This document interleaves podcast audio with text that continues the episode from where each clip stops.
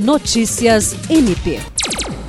A Corregedoria Nacional do Ministério Público realizou em Brasília o primeiro encontro temático da Corregedoria Nacional, Inovações Estratégicas, que aconteceu no plenário do Conselho Nacional do Ministério Público, CNMP. Entre os objetivos está o de promover maior integração, bem como o compartilhamento de boas práticas entre as corregedorias dos ramos e unidades do MP.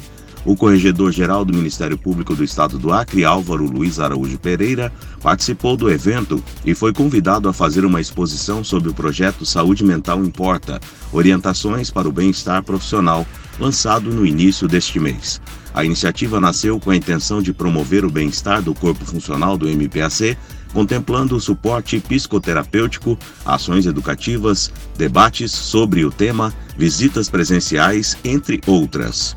Corregedores gerais presentes ao encontro manifestaram interesse em replicar a iniciativa em suas unidades ministeriais. William Crespo, para a Agência de Notícias do Ministério Público do Estado do Acre.